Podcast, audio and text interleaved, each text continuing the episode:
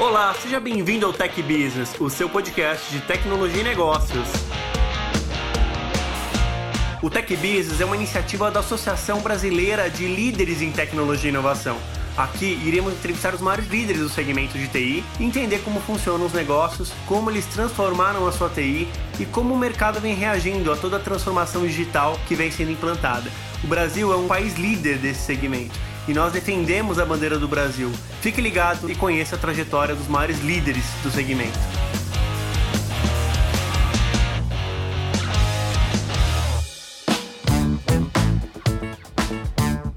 Fala pessoal, tudo bem? Começando mais um é, Tech Business Podcast, o seu podcast da TI mais humana.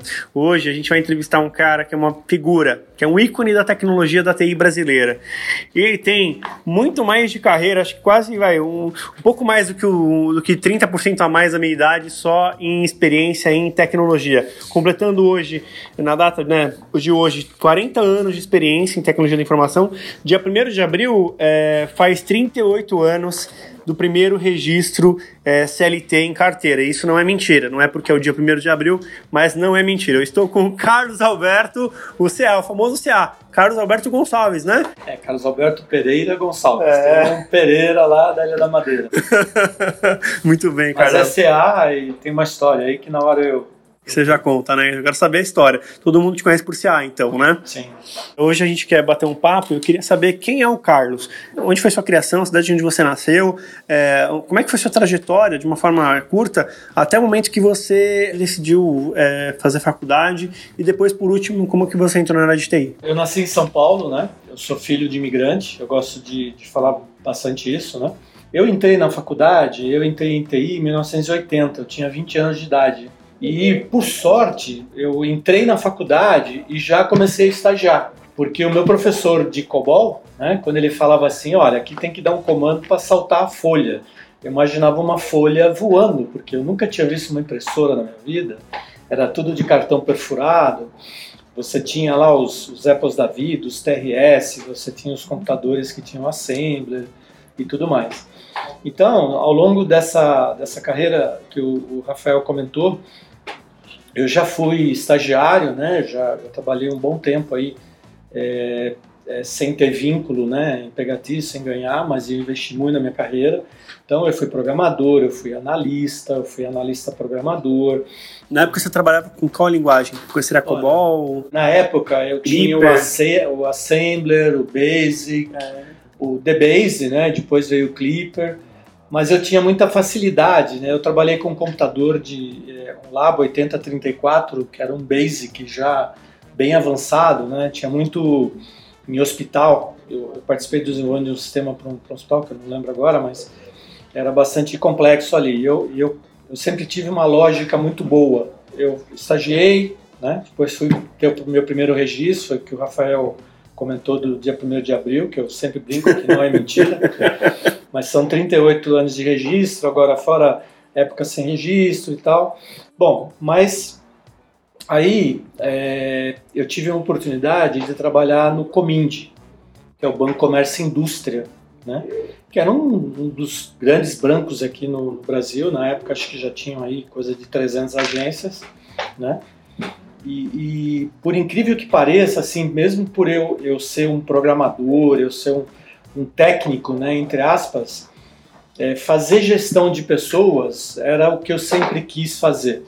Né? Eu queria gestão, eu queria ter time, eu queria coordenar as pessoas, eu queria né, fazer a, a, é, é ser gestor. Esse era o meu, meu sonho. Né?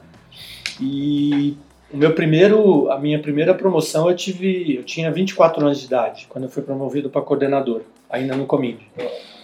Bom, o Comind quebrou, Aí eu fui para o Banco Safra, que eu entrei como um analista sênior, analista consultor, coordenador, superintendente, né? Trabalhei na área de suporte.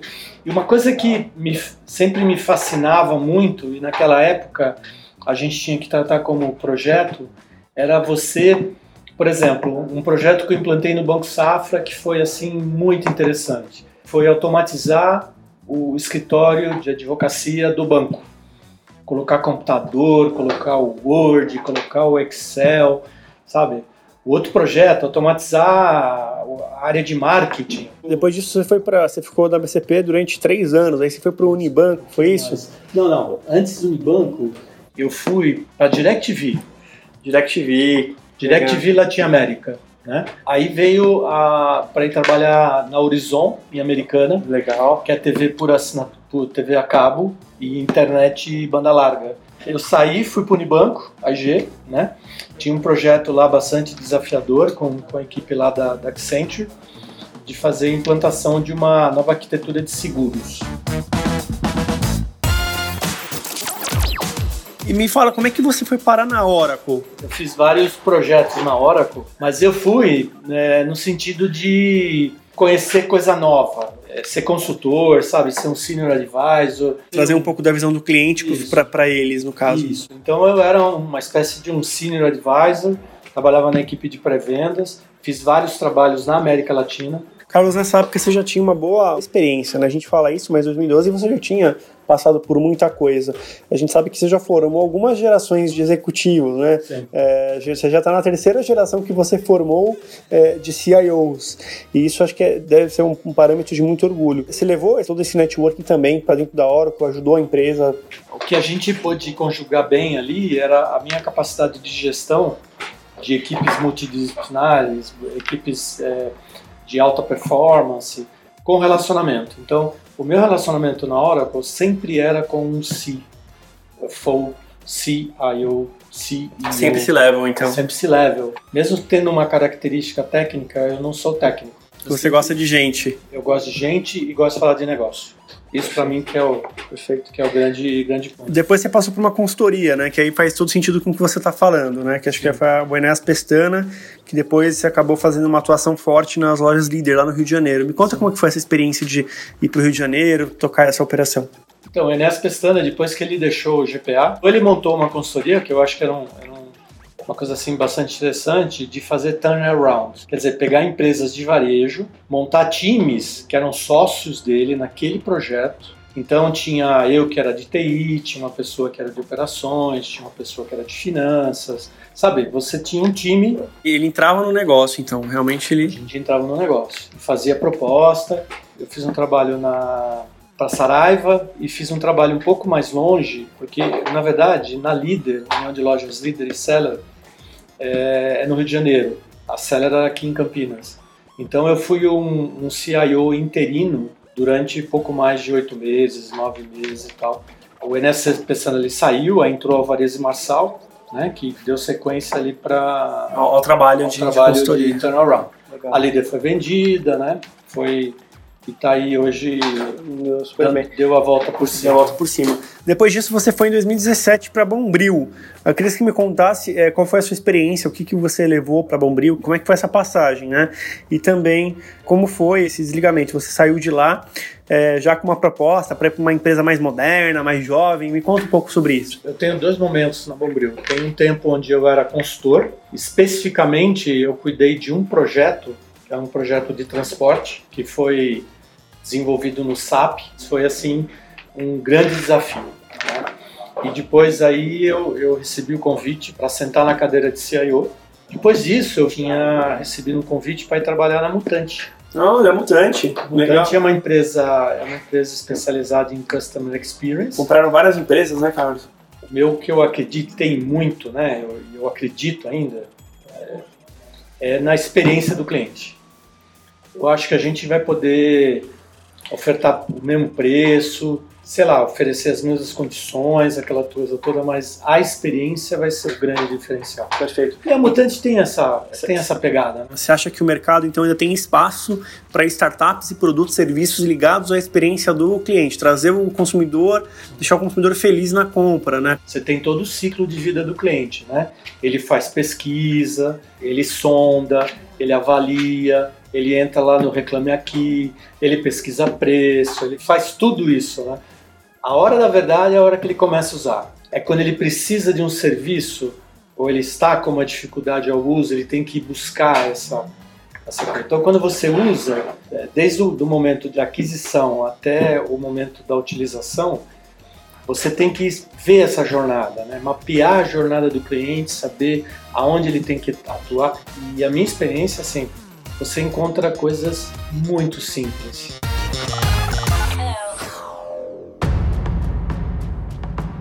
Você é um cara que veio de uma era que não, não existia tecnologia, começou a ter uma tecnologia no negócio, aplicado ao negócio. Depois você viu essa tecnologia se transformando e virando negócio. A gente está vivendo esse momento hoje. Tudo hoje é, não funciona sem a tecnologia, sem a internet, sem nada. O que, que você acha que a gente deve esperar agora para os próximos anos? Tem uma frase que a Laís comentou que é assim: coisas que não agregam valor, vou parafrasear de outro jeito mas coisas que não agregam valor e que podem ser automatizadas, elas precisam ser automatizadas. Jamais a máquina vai substituir 100%, até porque né, o brasileiro ainda tem restrição em falar com máquina.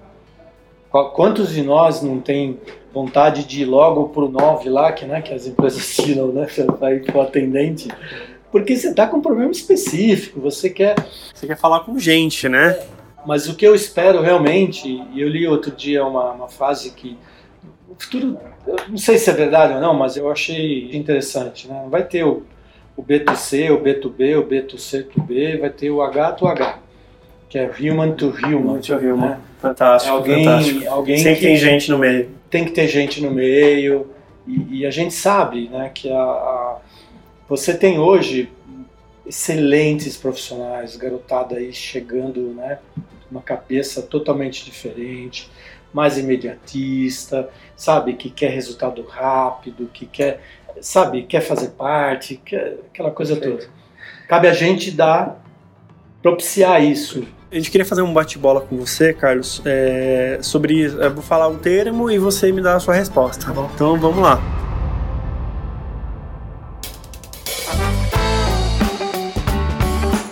Sistema operacional.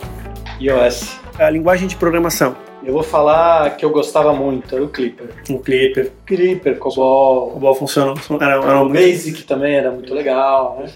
Agora essas novas, Python, essas outras eu não, eu não tenho experiência. Sei como funciona, mas não, não, Tranquilo, mas vai voltar, tem que programar em Python agora, hein, cara? vou assistir, vou ser aluno aqui. Sistema de ERP. SAP, tá.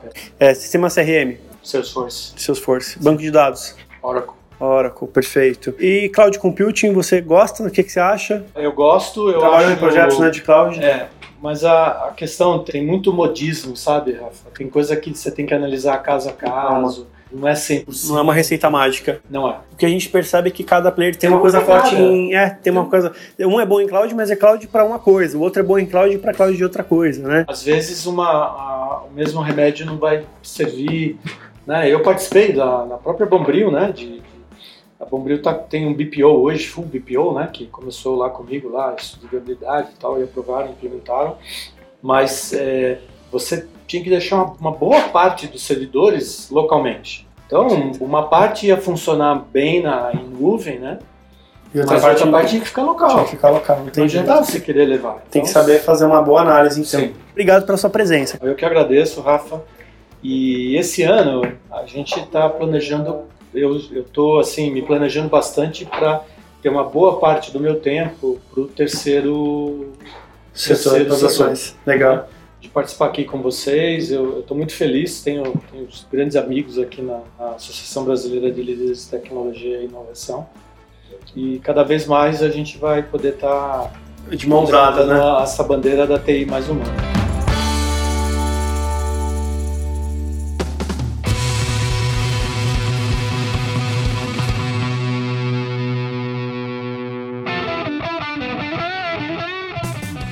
Então eu queria agradecer muito a presença do Carlos, ele que já formou mais de três gerações de executivos CIOs, é, percursor da tecnologia, que engaria toda essa experiência de 40 anos. Muito obrigado pelo seu tempo, por estar aqui conosco. Então, estivemos aqui com o Carlos Alberto Gonçalves, não, Pereira Gonçalves, né? É, CA, para quem conhece.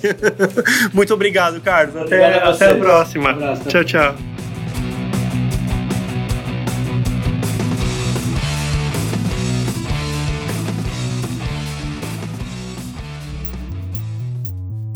Associação Brasileira de Líderes em Tecnologia e Inovação tem o foco nos profissionais de TI aqueles que inovam, aqueles que criam, aqueles que fazem o Brasil ser um país cada vez mais digital. Hoje, nosso principal objetivo é a formação, é usar esse grande potencial intelectual que temos todos da associação em prol da inclusão digital, em prol de fazer o Brasil ser um país mais inclusivo para as profissões do século XXI. Então fique ligado nos próximos capítulos e cada vez mais próximo da ABLTI.